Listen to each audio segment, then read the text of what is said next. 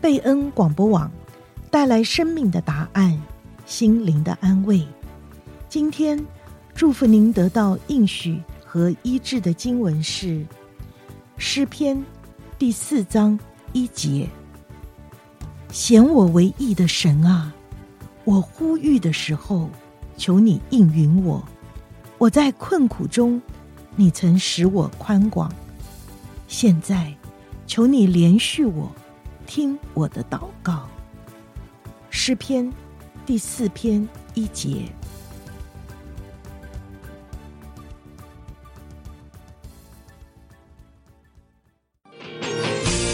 贝恩话家常，和你轻松漫谈人生吃喝玩乐事。各位听众，晚安。每周五晚上八点到八点半，欢迎您收听我们的节目。我是朱婉萍，我是孙大伟，欢迎各位听众收听贝恩话家常。我们来到哥伦比亚第二天早上，当然就是要起来吃早餐。哎呀，昨天在经历一个非常美丽的夜晚，一早起来又来到这个非常美丽的餐馆。这个餐馆呢，真的是就像一个三百六十度没有死角的美女一样。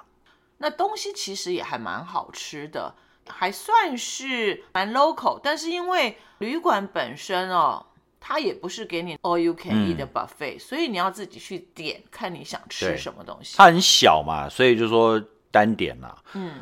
那旅馆很小，那个餐厅也很小。那点菜的话还摆盘，我觉得还蛮有意思。当然，我们点的都是比较土的东西，嗯嗯，它也有一些洋的东西啊，比如说像 omelette 那一类的。可是我最 impress 那个面包啦，你就跟他要面包，就他就拿一个袋子来给你。我觉得我看到那个面包的时候，又让我想起了菲律宾。对对对，哇，那真的是一模一样的感觉哈。然后面包吃起来感觉也很像，对，口感啊什么都蛮像然后就跟以前我们曾经讲过那个墨西哥的邦德萨。其实都还蛮相似的，没错。那今天这一天的行程比较特别，因为我们要离开这个老城，然后去参加一个 tour 啊，一个环游，那是去海边啊，去到这个真正看到哥伦比亚老城观光区之外的市容。那一出去，这个老城果然就是让人家觉得蛮兴奋的啊。对，离开老城之后，你可以看得到，就是马路变宽了。其实城外它还是有一些的建设，就是广场。那新的城就沿着这个城外慢慢不断的在开发，所以你可以看到旧有的那种广场模式就在城外，也是还算蛮惊人的建设各方面。嗯。那你也可以看到，就是说这算是一个很重要的交通要道，所以有很多的。人都集中在这里集合，对，一大堆人等车啊、哦。我觉得当地人呢，就是等他们的公车。我们这些人呢，一看就知道是等观光巴士啊，所以一台一台观光巴士就来把我们接走。对，那一上车之后，因为这个是一大早的行程，所以算是导游也很贴心，有帮我们准备一些吃的喝的东西。嗯，他们超爱的，就像刚早餐一样，把。一些馅啊，包在一种玉米或不知道什么东西，可能是面粉还是什么薯粉那类，然后做成像一个球一个饼。我们在中美洲的话就是 empanada，嗯，墨西哥也有。那这边它也有些是叫 empanada，有些就是。不知道叫什么，它有一个当地的名字。然后一边吃一边喝，是在那个大街小巷，因为没有什么高速公路了。是啊，走出去就是，你就真的就看到哦，嘎拉黑纳一般的人民生活的地方、居住的地方、嗯、工作的地方。一旦离开了城区啊，进入到不算是郊区哦，这个还算是在嘎拉黑纳市区，嗯、对，你就可以比较清楚看到他们的建筑啦，他们的市容啦。那那个熟悉度啊，让我真的是有一种回到菲律宾的感觉。嗯，我是觉得说它比较像中南美洲啦。不过你说的没错，就是中美洲也好，西班牙也好，菲律宾也好，的味道都很像，不是说闻到的味道。嗯，其实你说的没错，因为我也有去过哥斯达黎加中美洲啊，所以呢，我觉得他们的那个住宅啊，跟哥斯达黎加的确是还蛮像。那越走越到郊区的时候，哎，那个感觉也跟菲律宾很像，嗯、对，越来越像啊、哦。嗯，那刚开始我们说的，比如说像老城啦或城墙啦，那些都是好的像，但是一旦出了比较精华区、蛋黄区以后，你就看到比较没有那么好的像，比如说啦，那怎么好像到处在塞车，无缘无故的，然后就一堆车挤在一起。然后还有呢，就是它的路开始越来越烂，越来越烂。哎，我不是说路面烂，哎，其实路面其实都还 OK、啊，对不对？但就是两边 怎么越来越烂？然后一方面就是还有垃圾，很多哎，不是还有啊？哎，怎么好像到处都是垃圾？对，那离开了市区，进入到乡村的时候，哦，这真的是让我有一点点那种时空错乱。因为当时我们去的时候，距离我去非洲的时间就不过是两个月不到啊，嗯、好像有点那种时空错乱，就觉得说在乡村的时候你不讲，你会误以为自己就是在非洲，好一点的非洲，就是说在非洲的城镇，因为马路有柏油，可是两旁你看到的。因为都是热带嘛，所以绿色植物很多，很多的草，很多的绿色的大树等等，山丘、垃圾，两边就是都是土。接近我们要去玩的那个地方啊，烂呢，基本上也是到了大概最高点，因为说这个地方不是一个观光的重镇嘛，它是一个旅客等于是集散中心，因为那个地方有。漂亮海滩，然后很多餐馆、很多旅馆什么的，然后你在那边可以再去别的加勒比海离岛。啊，可是看了我就觉得说，哎，这个地方有点离谱哎。它不管是那个停车的设施也好啊，那个路、小贩，还有那边有些建筑物，连那里的很多的车子、很多的摊贩，都看起来都是烂到。非常的夸张，这个就是说有点非洲的水准开始了。嗯，这个我就要黑一下哥伦比亚政府啊，因为我们当年去菲律宾的时候呢是二零零八年，嗯，那其实我们去过菲律宾很多离岛的海滩度假地方，我真的没有看过这么烂。就算是菲律宾某些地方算是落后。但是起码就是下车的地方或下船的地方，whatever 下的地方，我真是没有见过像嘎拉哈纳我们去的城外海边地区，我真是要说这个政府到底在干嘛？可以把一个观光的地方做成这样子啊？那我也真是服了他们。你说像非洲，因为我去非洲。直接就是海港，所以海边也的确是还蛮多的摊贩。但是入场的地方，因为就是在首都的附近，所以建设 OK。那这个是有一点点让我非常吃惊的。嗯、对，那如果你看这个路啊，你会觉得说，我们是不是去探险啊？是不是去一个完全没有人的地方？那就算了，对不对？比如说去个热带丛林里面，结果你一穿过那个路，你就发现这个地方根本就是个曼哈顿。我的天哪！那个人之多的店之多啊，然后海滩非常非常漂亮，就是绝对是世界级的一个地方。但是那个世界级的景点呢，就被乱七八糟哦，毫无章法的基础建设，还有那个店、人、各种各样的船，有 dock 的码头的，没码头的，随便乱上乱下的 banana boat，反正就全部通通挤在一起，你就看到哇！我们还是在开发中国家，就是无误啦。OK，那另外还有一点就是说啊，当时他就说：“哎，你们让我去上厕所。”然后就有人这样前后左右看了一下，说：“嗯，我还是等到等一下有机会下海的时候，在里面直接解决算了，因为实在太可怕了。”好，那上到那个船，哇，这个船呢，我先要说啊，船。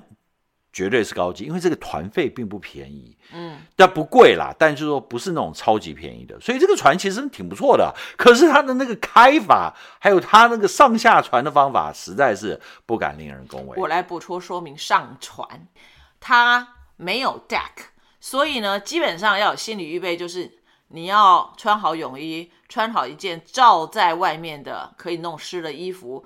然后走到水里面，那像婉平当天呢是穿着夹脚拖，结果那个夹脚拖准备在上船的时候就飘了出来，所以基本上你要先把夹脚拖先拔掉，嗯、拿掉，还不错，算是他有给你楼梯可以爬上去。你可能还是要穿那种脚可以包起来的鞋子啦，比较 safe 啊、哦。对，那至于说他开出去，他要到那个岛的那个路程当中呢，大概因为赶时间哈，所以那个开的非常恐怖的快。我觉得可以用一句成语来形容。真正的乘风破浪。对啊，我觉得我们那时候在 Los Cabos 有一次去坐船，觉得我们四个人都觉得说都快吐了，昏倒了。那我不晕船的人我都快昏了，可这个呢，我根本就是连昏的机会都没有，没有，因为你就屁股快烂，基本上就是在想要你的生命的安危。然后那个船非常满，可是它还是 manage 说快到一个程度，就是一半时间都在飞在天上。嗯，然后你穿那个救生衣呢，坦白说，那救生衣啊超级臭啊。呃，然后大家随便乱穿，然后你下船上船，这样你也不知道你是穿谁的，哎，反正就说啊，还好你越往北开嘛，因为它是在南美，对不对？然后加勒比还是在北边，你越往北开，哇，就发现那个海就越来越漂亮，越来越漂亮。虽然屁股啊超级痛，但是哇，那个风景真的是很绝美，而且还不是一个太阳很大的一天，嗯、这是一件好事，各位，这是一件好事。在那个地方，太阳如果再出来的话，可能就当场热死在那里。可是呢，哦，到那边去，你看那个海水啊，真的，一切的烦恼都忘记了。我觉得啊，再一次证明，就是说，你想要看到人间绝境啊，必须要的就是付上一个代价。嗯嗯嗯、那婉平刚刚讲了，不只是屁股很颠，主要就是因为我们坐在第一排，那能够扶的地方有限。再加上风大，所以帽子要先拿下来，然后你要找到非常完美的姿势，让你自己不会屁股疼死或者是腰酸背痛，但是你的手又要扶好。整体来讲，基本上那个等于是说要看到美景所付上的代价，就是先从身体各方面能够训练体能就要先做好。那当然去到那里之后，我们看到的景色。你要说它没有开发啊，我也不相信它，但是它能够尽量的保持原始的风味。他们顶多就是只是在岛上啊搭一个很简单的桥，有一个类似像 aquarium 对的地方让你可以去、嗯、海洋世界啦，对，它就是个 Sea World，可是是非常小型的。嗯，呃，一开始进去的时候，他说啊要收门票钱，然后收多少钱呢？大概差不多好像算的不到十块钱美金，我就想说。啊，这么几块钱美金就给他算了，没关系啦。那他说哦，如果你不要去的话呢，他就带你去附近坐那个船兜一圈。我心里在想说，又要坐那个船，我屁股已经都烂 烂掉了，还要再去这个 bonus 去坐船的话，那我还不如花钱进去看看。哎，结果啊，说实在的，进到这个小海洋世界啊，我觉得啊，这真是我这一生花过最物超所值的门票。没错，绝对没有维尔。主要是因为它还是保持热带的景观，当地有蛮多的野生动物，比如说像我们一进去就马上看到许多的海龟，那我觉得这个海龟这个景象跟鱼养在一起哦，就足以可以让你去玩得够。如果今天我的孩子还是小的话，我会让他们驻足很久，因为那个海龟其实还蛮大的。就沿着池塘旁边，你可以摸它，然后可以观察它们的一些形态。嗯，还可以看到那个有些海龟想要试图逃跑啊。那很多这一类的设施的话，在美国基本上就是违法的啊，可能要被抓起来。那因为它真的是很简单来，不是说简陋，就是非常简单、非常基本原始的那个设施。对。然后那个海龟也没什么地方可去，它就只好随你弄、随你摸，大人小孩都会乱整，对不对？反正。这个到开发中国家就这样子啊，那当然了，就是说进去以后，还有一个我觉得很有意思，就是他没有给你一个，比如说 schedule 或什么的啊，他就是到处有贴一些东西。如果你不会西班牙话，你大概就不知道我。没关系啊，为什么呢？呃，已经可以啦，但就是说你要动作很快，对不对？嗯、为什么呢？因为其实它里面真的就是海洋世界，有很多的表演。但是它是一站一站的啊，比如说到了下一站就是那个大叫什么狐狸啊这种鸟，鹈鹕哦，然后就你可以跟它照相，然后那个照相的距离有点近哦，我其实有点那点害怕，我觉得那只鸟蛮可怜的。但是有工作人员会在那边帮忙啦。那我觉得这个鹈鹕对我们来讲其实还蛮特别，但是工作人员会指挥就。把其他赶走，然后专门让有一只来跟你合照，还蛮可爱的。嗯，他们不知道是收了那个哥伦比亚观光局多少钱啊，所以啊，非常乐意的在那边配合。那这种鸟，其实我觉得在美国也有了，在南方的那种海边啦或什么的，可是我就不知道说为什么它。会这么配合，我也没有跟他这么近的照相过。好，那照完相以后到下一站，其实你基本上啊，到这种地方有一个小 tip 啦，嗯、就是说你不管听得懂听不懂，没有关系，你就看到人大概怎么样，你就突然看所有的中南美洲人全部朝一个方向去，对，就千万不要动作慢，一定要立刻跟上去哦。所以就说原来是那边在报告说，呃，我是有听他在讲一个什么鲨鱼，鲨鱼，其实也不知道说是干嘛，要有人要。被鲨鱼攻击吗？还是什么？我说好吧，那就跟着去看看。哎，结果看到就看那个池子里面全都是鲨鱼，各式各样的鲨鱼。嗯、结果后来就有人站在水里面，然后开始喂鲨鱼，好像就是那个鲨鱼都是听得懂他的指令，他就拿了一桶食物，让这一群鲨鱼通通都过来。我就觉得还蛮有趣的，然后叫他做什么动作，这群鲨鱼也会听从他的指令来表演。那当然，这当中还有那个白鹤会过来捣蛋，因为他要顺便觅食。我就觉得这景象还蛮有趣的。哇，这非常夸张，非常有意思。为什么呢？因为他就是在喂那些鲨鱼嘛。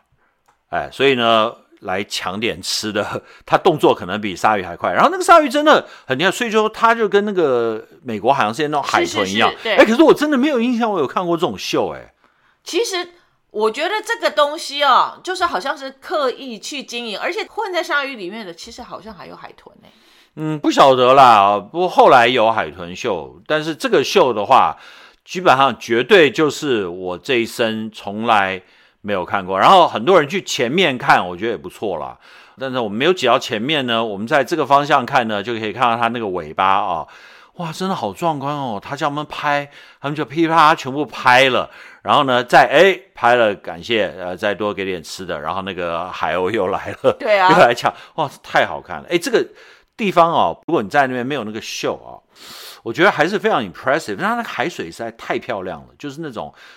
绝对是那种加勒比海的顶级的那种感觉，它其实就是尽量不破坏天然资源，然后以天然资源的方式在那里搭建一些很简单的东西，但是它也不是好像引海水什么的，嗯、而是它把这些海洋的动物就直接养在这个水里面，然后围起来，嗯、可能盖的比较深，因为这边你可以看到还有一些的珊瑚滩，嗯、哈，对。那水是蛮绿的，各方面，所以他就这样子盖的蛮好的，很不错啊。嗯、就是那个钱不太多，经费没有太多，也有个它的好处啦，是 就没有说 overbuild 啊，盖太复杂。好，接下来呢，看海豚秀，海豚秀就蛮 standard，就是一般来说你在美国看到的海豚秀，大概差不多就是这些把戏啊，然后也是重点是海豚，就是你每做个动作以后，他们就要。给你讨鱼吃啊，还蛮可爱的。那这个我觉得，again 啊，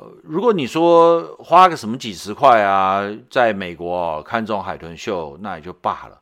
哇，可是我觉得这种什么不到十块钱一张票可以去看海豚秀，我真的觉得超好玩的。而且那个海豚秀，它好处就是说它非常小，那个地方。是。你记不记得在美国，我们就 Sea World，除非你抢到前面，要不然的话，基本上是从上往下看。对。但是在这个地方，我们基本上就是眼睛平视，只要稍微一错过，就 miss 了很多海豚表演的情况。那接下来我们就这样到处走啊，哎，又发现了有放养的海龟，超多，而且还有超大的，简直不可思议。原来加勒比海其实还蛮适合海龟在那里生长的。对啊，我想这一类东西应该都蛮多的啦。然后就是说，他也有一些试着想做，有点像水族馆那种，就是你可以在外面看那个放养的，然后你也可以在那种玻璃的柜里面。对，啊，当然了，就是说讲到这种玻璃柜这种东西，因为这个东西是很贵的，然后维持那个，所以啊，它可能就没有做的像西方世界那个大水族馆那么 fancy。嗯，可是那里面的鱼呢？就是一点都不马虎。对，我想这种热带地区，他们可以捕捉得到，然后尽量维持它的生态在水族馆里面，让他们有一个可以被参观，也可以活下来。那特别是像海马，不是河马啊、哦，海马、嗯、这种动物，其实。真的不是很多地方可以看得见。我记得孩子小的时候，我们第一次见到的时候，大家都很兴奋。那我记得我们的 Monterey Aquarium 里面应该也是有这个海马。对，海马真的很蛮好看，蛮特别的啊、好，那接下来一站呢，我们就去坐船，然后坐到呢屁股也是啊快要烂掉，然后经过一些什么岛啊，说啊这是什么人家的房子啦，这是什么通常都毒枭了。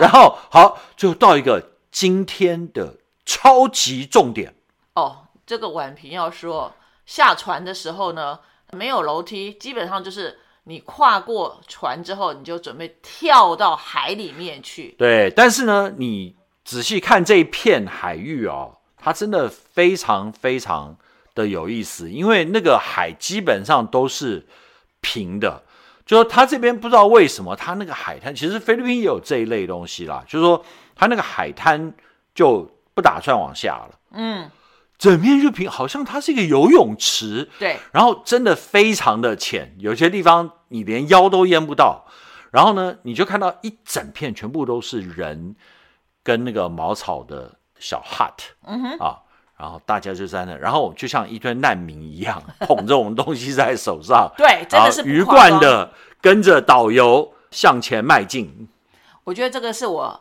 这一辈子去过众多海滩，看起来最狼狈，但是呢，也是最有趣。就是你要在海里面一直走，一直走，一直走，把你的东西顶在头顶上。其实我会建议，如果有参加这种团的话，导游其实应该要跟旅客讲，要准备一个防水袋，装你的东西。所以其实像我们不知道，我们背的。包包其实都是会弄湿的，所以就要顶在头顶上。那去到这个地方的时候，你就发现，哎，那个海里面怎么有桌子？不只是有那个 hub 茅草屋盖的凉亭，有些地方是一排一排的桌子，有许多的人其实他都是贩售饮料跟食物的 waiter 跟 waitress 这样子。嗯，没错，他这个桌子是干嘛呢？就是让你放东西。还有更厉害的，等下就要来了啊！等一下再跟大家分享我们有什么喝康哎好康的东西。但是呢，这个环境啊有一个特点，就是说你如果去到有点晚，我觉得我们是因为到的有点晚，是所以呢，所有的团都已经占了那个没有晒太阳的小茅亭里面，然后我们就没有办法，我们就只好在中间晒太阳。我就是那个时候在那边搞了一个小时多，所以我就晒伤了。但是如果你在那个茅屋里面，应该还 OK 啦啊，这是一点。第二点就是说，那个地方的人之多，所以说几千人毫不夸张，没错，对不对？各式各样人都有。我觉得那个水我都不太敢整个身体下去了，因为人实在太多，然后有点灼灼的。对，还有什么卖东西的也超级多的人嘛。等下可以再详细介绍一下啊。有很长一段时间，其实我们是在那边等等什么呢？因为我们那个导游就说很快就来了，很快就来了。呀其实他就是去帮我们 order 食物跟饮料，所以他那时候把我们丢在台面的周围的时候，他就丢了一个 menu 给我们看，叫我们看看要吃什么、喝什么的。但是我们那时候什么也不太清楚，然后就沿着这个环境啊，我们就看到有人用保丽龙盒啦。就卖珠宝啦，或者是有人就用划船的那个船呢、啊，就卖海鲜。哦，开雅克上面卖生蚝是最多的。对，对，对，饮料呢，就是会有 waiter 跟 waitress 端过来给你吃，或者是来跟你 order。反正呢，这基本上就是应有尽有的一个海上市场。我真的不夸张，我说它是海上市场，嗯、一点都不夸张。连大伟这么有勇气、这么身经百战的人，看到那个生蚝，周围全是没穿衣服的人，我实在是没有办法。而且我看的那个水还不断的弄到那个生蚝上面，即使说它在海上来，水是咸的，然后它海也是有在动，但是我实在是不敢吃。可可是呢，哎，还好啦，就导游至少要拿一些东西来给我们吃啦。呃，吃的什么呢？吃的也是 ceviche 生鱼，没好到哪里去。对，然后外加他给你一杯饮料，但是你也可以去买一个啤酒或什么的啊，就这样子在那边混了一下。嗯、我觉得这是一个 very adventure 的一个旅行的方式。不知道大伟在年轻的时候有可能比这个更 advanced，但是对我来讲，已经算是超级超级的啊。冒险的一种，嗯，不过这就是说啊，它是冒险没有错，但是你知道有几千人在那里，你真的仔细观察，大家都像一个机器一样运作的非常 smooth，只是说那个环境有点恶劣，可是就说大家都是这样的时候，就不会觉得说很危险或者什么，不像说我们有时候是一个人去旅行啊，或者两三个人去什么深山里面、深海里面，可是这个东西到哪都人很多，比如说吧，我们接下来呢，好不容易离开那个地方，对。对。又爬回船上去，然后呢，他就带我们到一个小岛。哎，那个小岛上呢，你会觉得说，他说那边有超级棒的海滩，然后问有没有人要下水啊，要不要去 snorkel 或去什么的，就是没有什么人。但是他这边预备了一些水果，大家可以 hang out 一下。那个岛上面其实也蛮多人啊，真的很美。可是呢，你一看就知道说，他那个都是预备好的，所有东西都是准备好的。他不知道有多少观光客一天会经过这里。那进去那上面的时候，其实。椅子帮你摆好，等一会儿之后就送来了一些的水果，以他们当地来讲就是木瓜、凤梨，还有芒果哦，还有香蕉了。那大家就抢着吃，反正呢看起来也都非常可口美味。很多的旅游的规则原则。在那个时候就全部都忘光光了。嗯，在那样子一个岛上，人家帮你切好的水果拿上来，旁边有狗、猫、苍蝇，其他东西我就不知道有还有什么啊。大家一起扑上去，这个卫生程度的话，你就可想而知啊。但是。那时候吃的很爽，而且我觉得那个凤梨真的超级好吃的。其实南美洲的水果真的很棒啊，这水果很像台湾，这个以后可以再讲一下。好，最后呢，我们就到了一个这个原来出发的那个大岛上面，嗯、上面呢就有非常完善的哦，它是一个半岛了，它不是一个真的岛啊，嗯、上面有设施很多。我说那个呃加勒比海中的曼哈顿哈，结果我们就到了一个看起来也是极度破烂的一个地方啊。希望导游朋友听不懂中文，没有在听我们的节目哦，我真的这样子说他。不好意思，可是真是超级烂。然后呢，一人就发一盘饭。他说：“你要肉还是要鱼？”那我们这个观光客当然要吃鱼啊。对，但是对他们很多哥伦比亚当地的人，他们也是跟着我们的团里面的，他们就是吃了肉，我们吃了这个海鲜之后，其实这个饭吃起来是很不错的。嗯，对，所以呢，鱼啦 这一天呢，到了那个时候呢，就感觉到哇。至少回到了陆地上，屁股不会再痛苦了，可以躺在那边，即使是环境稍微恶劣一点，啊，吃个大鱼，旁边有沙拉，各位听好，有沙拉，然后还有我还喝了一杯果汁，这样子就也算是度过了绝大部分的这一趟行程，但是回程的话，可能还要留到下一次再跟大家分享。节目的最后，大伟和婉平祝每一位听众朋友平安喜乐，旅途愉快，愿上帝祝福你。